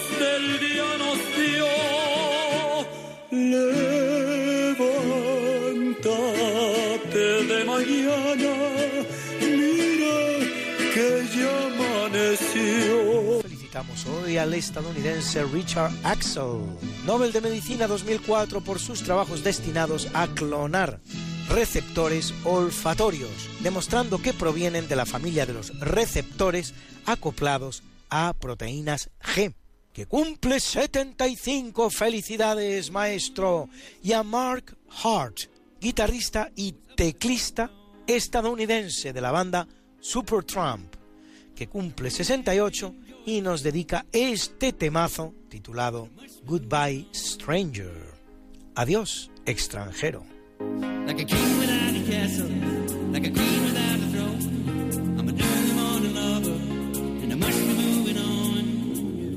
Y a la guapa Ashley Michelle Tisdale, actriz, cantante, compositora, productora y modelo estadounidense, a la que han visto ustedes en la serie de películas de Disney, High School Musical, o en la serie de televisión Zack y Cody, que cumple preciosos 36. Like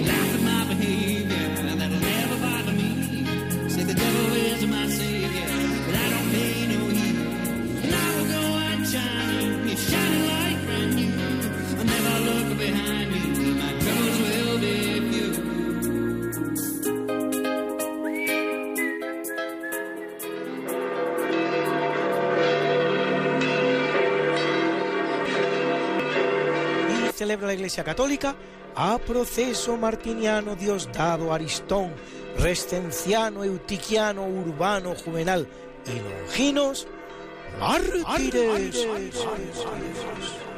Asuituno y Odón, obis, bis, bis, bis, bis. Y a Ciro, Francisco de Jerónimo, Bernardino Realino, Juan Monuar y Antonio Balducci, confesores. Hoy es la mediana del año.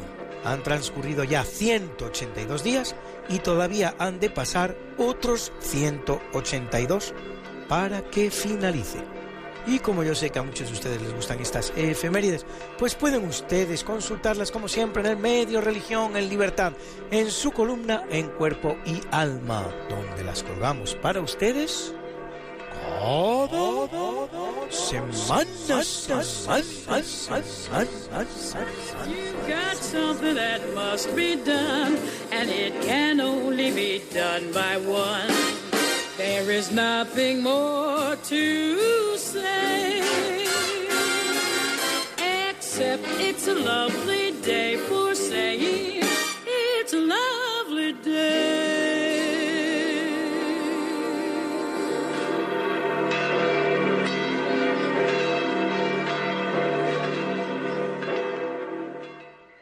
Y ahora ya tenemos otro motivo por el cual querer ser buenas personas para llegar al cielo. Escuchen esta música que ya no está sonando en la tierra, sino que ahora mismo debe estar sonando ya en el cielo. Se llama Fiesta.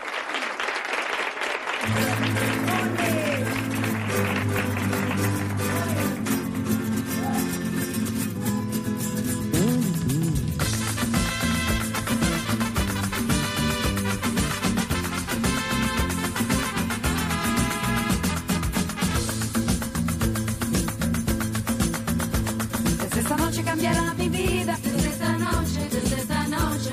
No quiero ser ya más la abandonada. No quiero serlo, no quiero serlo. Cuántas lágrimas he derramado. Cuántos besos he desperdiciado. Él decía que era culpa mía. Que anulaba yo su libertad. Yo le dije, si no estás tú, ¿qué voy a hacer si no estás tú?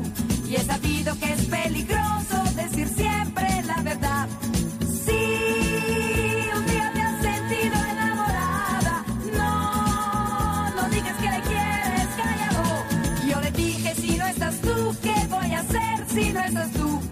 sabido que es peligroso decir siempre la verdad.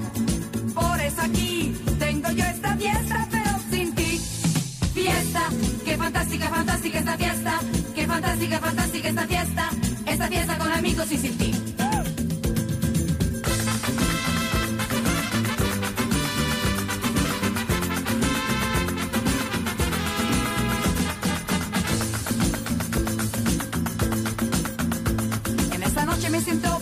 En esta noche, en esta noche. Ha aparecido lo que yo esperaba. Aparecido, aparecido. No se parecía nada a él. Me ha mirado con los ojos tiernos y me ha dicho que era culpa suya. Al diablo con la libertad. Y me ha dicho si no estás tú, ¿qué voy a hacer si no estás tú? Y he sabido que es peligroso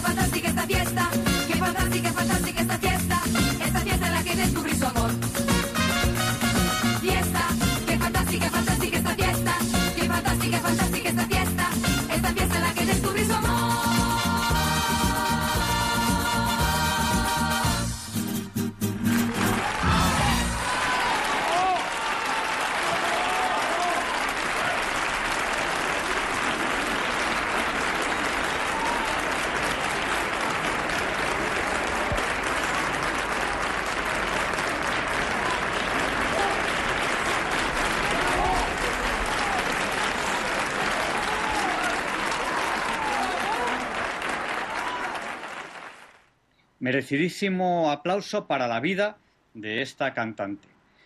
Y a continuación, Alfonso Carrascosa, científico del CSIC, presenta la sección Católicos y Científicos.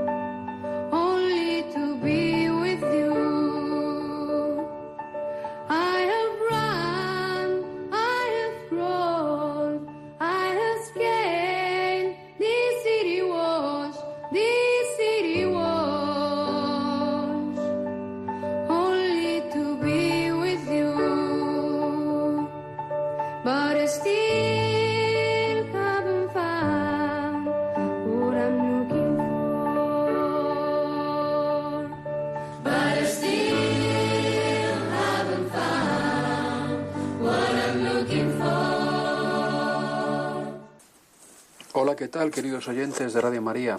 Hoy en Católicos y Científicos, las vacunas modernas y la fe.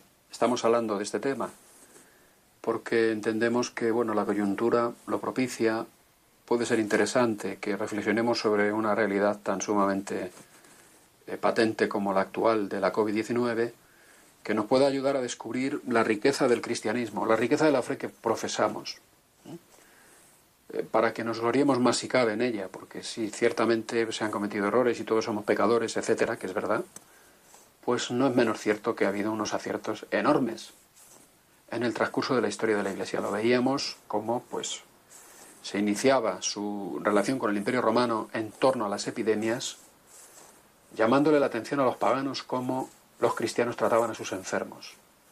Eh, lejos de abandonarnos, de abandonarlos en ese paganismo sórdido, cruel, con ese culto a la violencia física de los gladiadores, etcétera, que había en Roma, que se nos pasa por alto, ¿no? Pensamos que aquellos eran los mundos de Yupi. Diez, al menos diez persecuciones cruentas contra los cristianos, que los crucificaban, los untaban de brea y les prendían fuego. Esto los romanos. ¿eh? ¿Vale? Bueno. Eh, eh, ¿Verdad? Bueno, hay que decirlo también, ¿no? Porque solamente parece que hubo las hogueras de la Inquisición. ¿Eh? Pues no hubo muchísimas más hogueras. Infinitamente más. Y no te digo nada en el siglo XX. Los materialismos, la que han organizado. Las decenas de millones de muertos que han preparado. Los supuestamente ilustrados, ¿no? Pero bien, eh, salgo un poco de este bucle, retomo el discurso, la red de hospitales que montó la Iglesia Católica Española en América, vimos aquellos que montó directamente Hernán Cortés en Nueva España, es decir, México, hospitales en los cuales se atendía tanto a indígenas como a españoles. Vimos después cómo empezó eh, a barruntarse ya el asunto de la vacunación con el padre Manuel Chaparro, un chileno que estudió medicina allí en Chile, en una universidad que habíamos fundado los españoles católicos, y que ya vacunaba, y luego vimos cómo irrumpe en el panorama de la historia de la vacunología, de las vacunas, que tantísimos millones de vidas han salvado, siguen salvando y esperemos que pronto puedan salvar también cuando den con la del COVID-19, Edward Jenner, el padre de la vacunología, también hablamos de él. También hablamos de él. Y luego de la expedición Balmis, de esta expedición que ha quedado nombrada como filantrópica, pero que bueno, que ya di argumentos suficientes como para que supierais de vuestra fe y de buena tinta que Balmis era un católico ferviente, que Isabel Zendal, igual o más, la enfermera que llevó a los niños, que los niños salieron de un orferinato católico, del Hospital de la Caridad, que fundó una piadosísima mujer con su fortuna, que se llamó Teresa Herrera, en La Coruña. ¿eh? Y, bueno, todavía, todavía quedan cosas por decir sobre este tema, sí, son las que os voy a contar hoy. ¿eh? Y ya pues vamos a dar por finalizado este bloque, que tiene relación directa con la COVID-19, relación directa, y pasaremos a otros temas. ¿eh? En católicos y científicos, aquí en Diálogos con la Ciencia. Hoy concretamente quiero hablaros pues, de, de las vacunas modernas y, de quiénes estaban detrás de ellas. ¿eh? Para que veáis que ciencia y fe se complementan. Ciencia y fe se complementan. Por lo menos, por lo menos en la Iglesia Católica. ¿Mm? Quiero empezar a hablaros de alguien, pues que también, también le puso, le puso límites a esto de la propagación de la enfermedad. ¿eh? Y forma parte de un elenco de científicos que hizo una de las mayores contribuciones que ha hecho España a la ciencia universal, que fue el estudio de la historia natural de América. ¿Mm? Dice Julio Rey Pastor que no habría tenido lugar la revolución científica, esa es la que dicen que los españoles no participamos, si previamente no se hubiera dado el descubrimiento de América gracias a la ciencia y a la técnica españolas. Esto lo dice Julio Rey Pastor, uno de los matemáticos más insignes que hemos tenido, historiador de la ciencia también. Son frases que yo voy dejándolas caer, porque nos han cambiado el agua y somos un poquito maricomplejines los católicos, ¿eh? Un poquito ay, ay, la ciencia, no, nos da vergüenza, no, no, no, nos da vergüenza. Nos da vergüenza porque con lo que ya llevamos contado en relación a las vacunas, pues es para no dar vergüenza. Y lo que os voy a contar hoy, pues todavía menos. Porque quiero hablaros de José Celestino Mutis. Nació en 1732 y murió en 1808. Uno de los botánicos más importantes de la historia de la botánica universal. Nació en Cádiz, y murió en Santa Fe de Bogotá. Bueno, este señor fue un cura católico, que se autodefinió a sí mismo como sacerdote de Dios y de la naturaleza. Eh, recibió el orden sacerdotal a los 40 años. Estuvo en los billetes de 2.000 pesetas, los que se acuerden. Estaba con una lupa mirando una plantita. No se veía muy bien que era cura, pero bueno, ya os lo digo yo. Y dice que se ordenó, ¿sabéis para qué dice él mismo que se ordenó, sacerdote? Para mejor servir a Dios y a los hombres. ¿Mm? En su necrológica, su biógrafo Caldas dijo, contemplando la naturaleza elevaba su espíritu a su autor, al que adoraba. Bueno. Pues su sacerdocio lo ejerció con toda caridad. ¿Mm? Fue el español que más relación tuvo este cura católico, para que veáis que ciencia y fe son compatibles, con Linneo, el padre de la nomenclatura internacional de los seres vivos, Linneo, Carl von Linné. Mutis era médico de profesión también y trabajó en los campos de la matemática, la astronomía, la metalurgia y la zoología. Su mayor aportación, médicamente hablando, fue la quina. La quina. Eh, se dice de la quina que fue para la medicina lo que la pólvora para la guerra. Y fue de utilidad para combatir el paludismo, la malaria. ¿Vale? Bueno, pues la quina la descubrió este sacerdote católico. ¿Eh? Los católicos en primera línea en el combate contra la enfermedad. No está mal, Vamos, a mí me parece que no está mal recordarlo en este momento. Otro católico importante, también preocupado por hacer frente a las enfermedades, para aliviar a la humanidad del sufrimiento que Dios nuestro Señor, pues no, va a abolir porque nos es imprescindible. Se ha dicho, se ha hablado mucho de, esta, de la COVID-19, se han dicho cosas muy interesantes. ¿eh?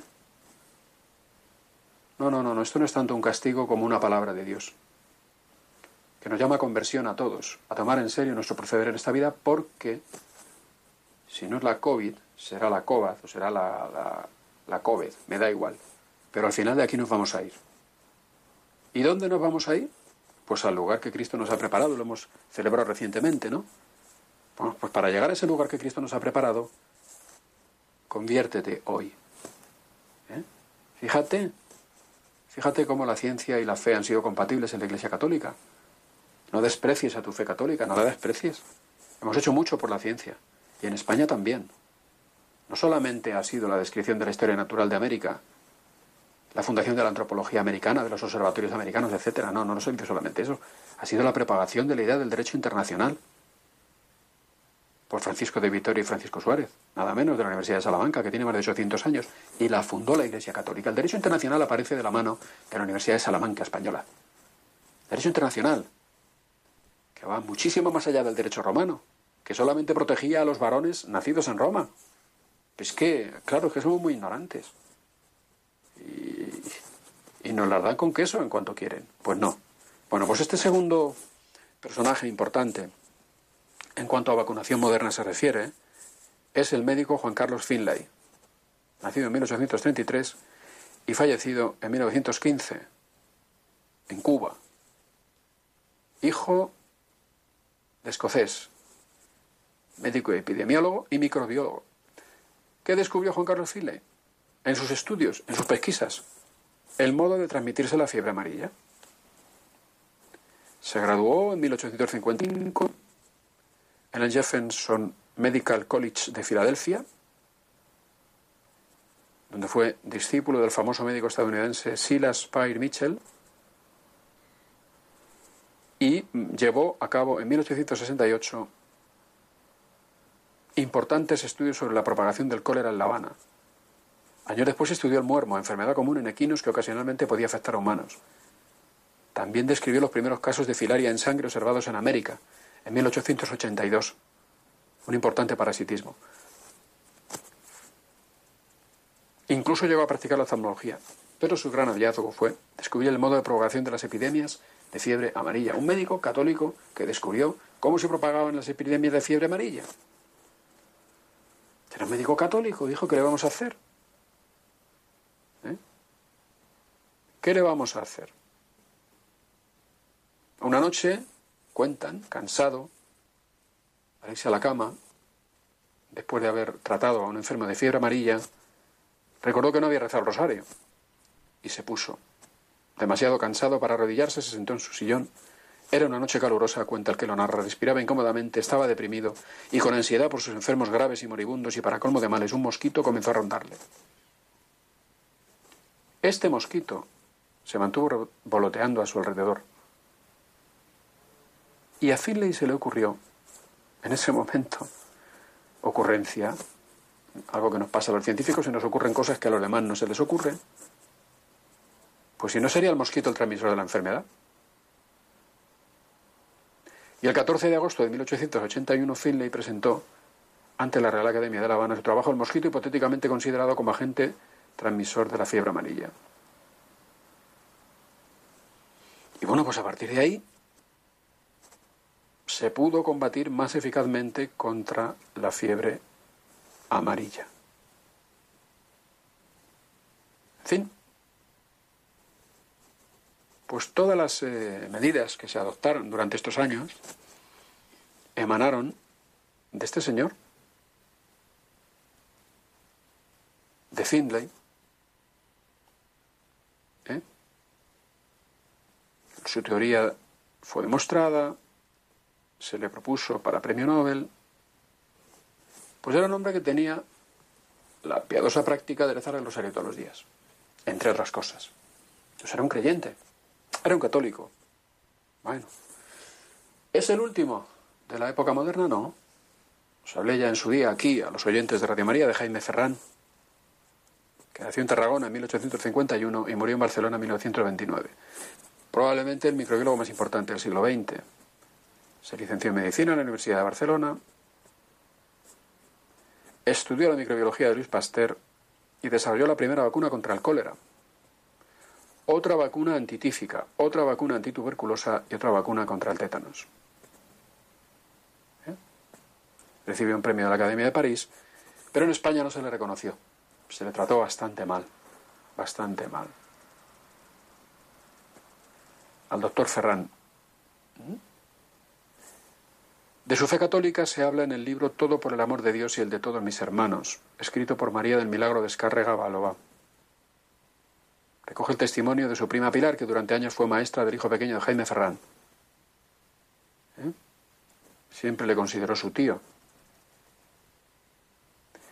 Y la autora de este libro escribe que lo siguiente, me gustaría recordar nuevamente las palabras de mi tío Jaime Ferrán, que las sé por prima Pilar, quien estuvo con la institutriz de su hijo pequeño cómo le entusiasmaba todo lo que estuviera relacionado con su primo Pilar, cuando venía y no hacía otra cosa que hablar de él.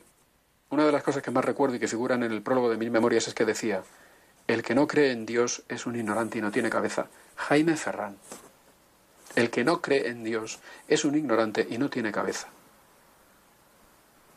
Decía, yo sé lo que cuesta crear algo. Toda mi vida me he dedicado al estudio y la investigación. ¿Por qué la gente no cree en Dios? No se da cuenta de que Dios tiene que existir a la fuerza. ¿Quién pone en marcha esta enorme máquina de la creación? Estas cosas decía Jaime Ferrán, que fue un inventor de vacunas, un eminente microbiólogo. ¿Mm? Pero es que vamos allá, uno de los que más ha trabajado en la vacuna de la malaria, que también está, se, sigue estudiando. ¿eh? Los primeros remedios contra la malaria fueron la quina, que descubrió el sacerdote católico, que ya hemos hablado de antes, José Celestino Mutis, bueno, pues sigue en la brecha de la lucha contra la malaria un moderno médico, Manuel Patarroyo Elquín. ¿Mm? Y bueno, pues es un gran benefactor de la humanidad. Que además dice que su vocación científica vino de la mano del médico Luis Pasteur, que por cierto fue un también médico católico. Luis Pasteur.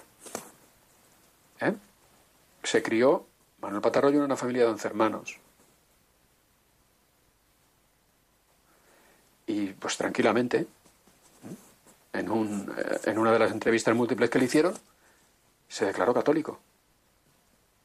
¿Cree en Dios? Le preguntaron. Respondió, sí, mucho. Soy muy creyente. Y bastante católico. ¿Eh? Todos los días desnudo debajo de la ducha de rodillas le ruego a Dios que me muestre el camino para dar con la vacuna de la malaria. Manuel Elkin Patarroyo. Es que las cosas hay que, hay que saberlas.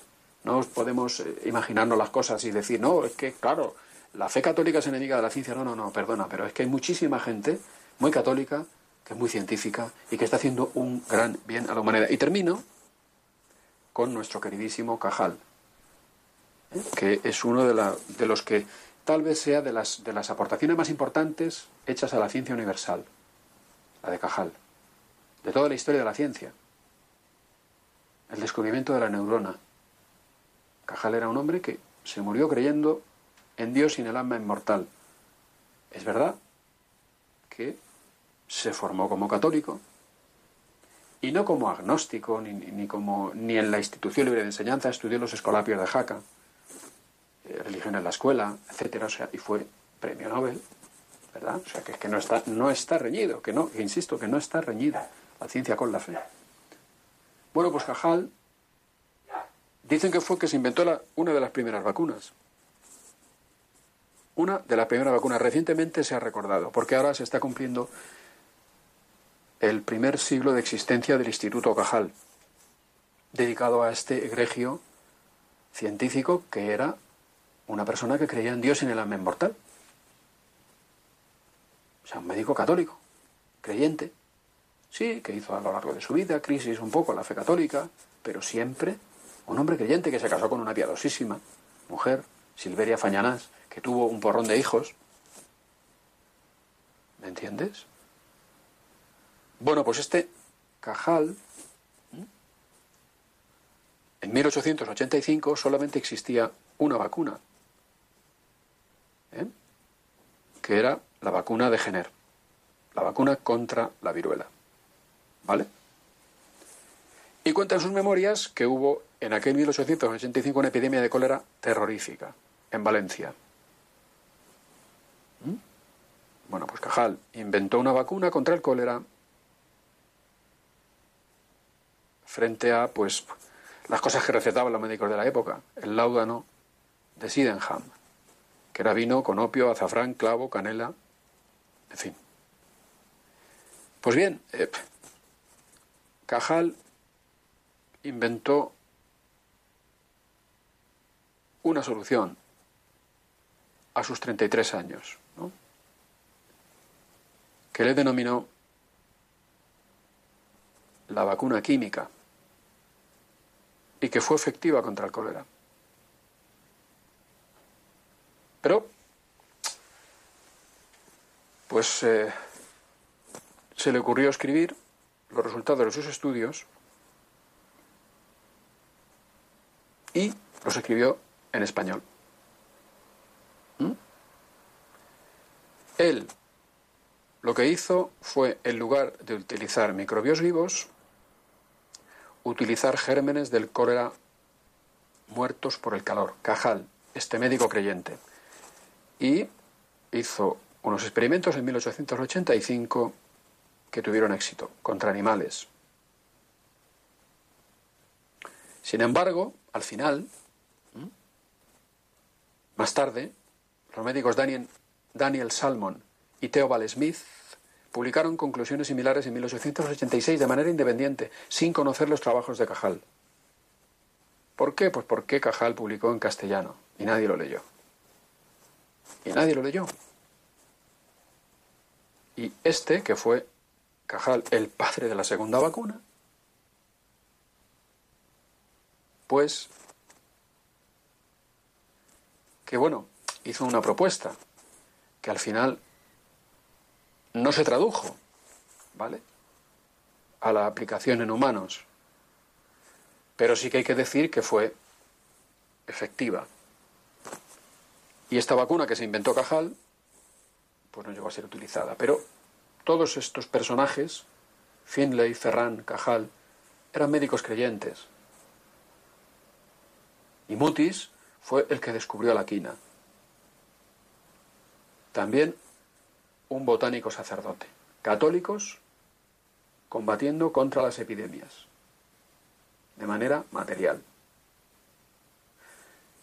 Bueno, pues con esto acabamos este bloque de estos programas que hemos hecho en torno a la epidemia, que espero os hayan gustado y que, en definitiva, pretenden poner de manifiesto que la ciencia y la fe han sido compatibles en la Iglesia Católica y que gracias a eso, que la ciencia y la fe han sido compatibles, pues se ha aportado a la humanidad más que un grano de arena en la resolución de las epidemias. Y hoy hay científicos católicos que están partiéndose el pecho para conseguir esa vacuna de la COVID. Y cuando la consigan, si es que al final son científicos creyentes los que la consiguen, pues ya estaremos aquí en Radio María contándoslo. Y esto ha sido todo por hoy. Para Diálogos con la Ciencia, Alfonso Carrascosa, científico del CSIC. Muchas gracias, Alfonso, por esta interesante sección. Terminamos ya este programa de hoy, 9 de julio de 2021. Les esperamos la semana que viene, si Dios quiere. No falten. Les dejamos con el Catecismo de la Iglesia Católica, con esta oración. Señor, dame una voz como la de Monseñor José Ignacio Munilla, pero también una sabiduría como la suya. Le pedimos a San Juan Pablo II que interceda por nosotros para que se nos libre del mal. Disfruten de este verano haciendo el bien por todo el mundo. Gracias, hasta la semana que viene. Buenas noches.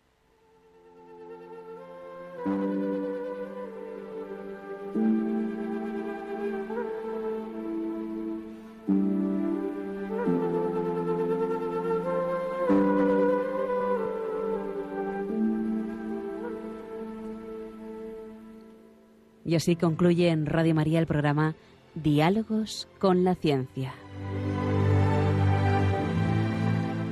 Dirigido por Javier Ángel Ramírez.